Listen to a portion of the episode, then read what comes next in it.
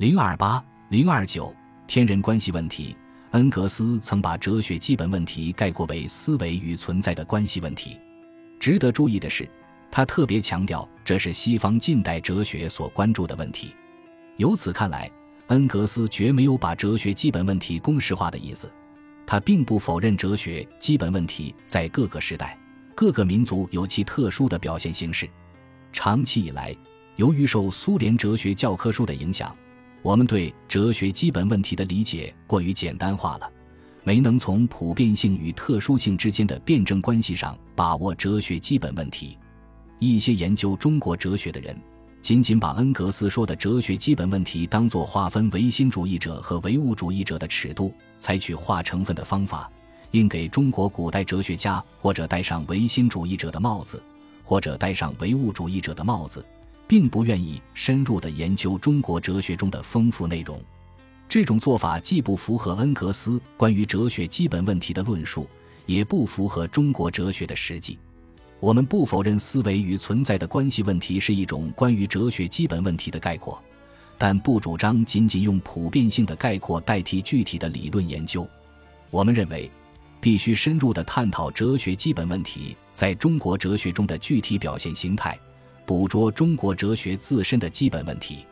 中国哲学家提出哲学问题的方式有别于古希腊哲学家。古希腊哲学家提出的哲学问题为“世界是什么”。为了回答这个问题，他们追问世界的本源、本质、本体、第一原理。在进行追问的时候，有的哲学家选择存在的进路，有的哲学家选择思维的进路。于是，思维与存在的关系问题逐渐形成为西方哲学，特别是近代哲学中的基本问题。中国哲学家没有把世界看成判断的客观对象，而是看成人生存的环境，看成描述的场景，没有像古希腊哲学家那样把世界对象化。中国哲学家提出的哲学问题不是世界是什么，而是世界怎么样和人与世界的关系怎样。中国哲学家对世界的哲学追问。虽然也涉及本源问题，但主要是本然问题，即真实的世界究竟怎么样，人应当如何应对这个世界。由于提出哲学问题的方式不同于古希腊，中国哲学家自然不选择思维与存在的关系问题作为哲学研究的基本问题，而是选择天人关系问题作为哲学基本问题。纵观中国哲学史，几千年来，哲学家们最关心的问题就是天人关系问题。这一问题涉及宇宙论、本体论、知行观、思想方法论、人生价值论等方面，可以说就是中国哲学研究中一个最主要的问题。在中国哲学中，天的含义大致有三冒号：一是指主宰之天，也就是通常所说的天神；二是指自然之天，通常也称为天然；三是指义理之天，也就是天理。由于对天的含义理解不同。有的哲学家表现出唯物主义倾向，有的哲学家表现出唯心主义倾向。需要指出的是，无论是唯物主义倾向，亦或是唯心主义倾向，都不过是现代研究者所做出的论断而已，并不是中国哲学家本人的自觉意识。我们作为研究者，当然可以分析某位中国哲学家有唯心主义倾向或唯物主义倾向。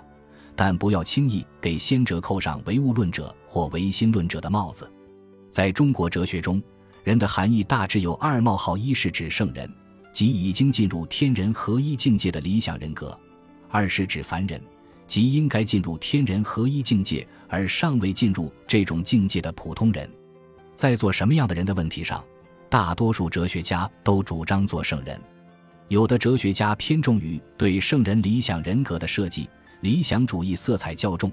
有的哲学家偏重于对现实人格的改造，探索超凡入圣的途径；现实主义色彩比较浓重，看法不尽一致。在天人关系问题上，有的哲学家过分夸大天人合一，表现出抽象化的趋势；有的哲学家看到和中之分，近乎辩证统一的观点。至于那种把天人截然对立起来的观点，在中国哲学中几乎看不到。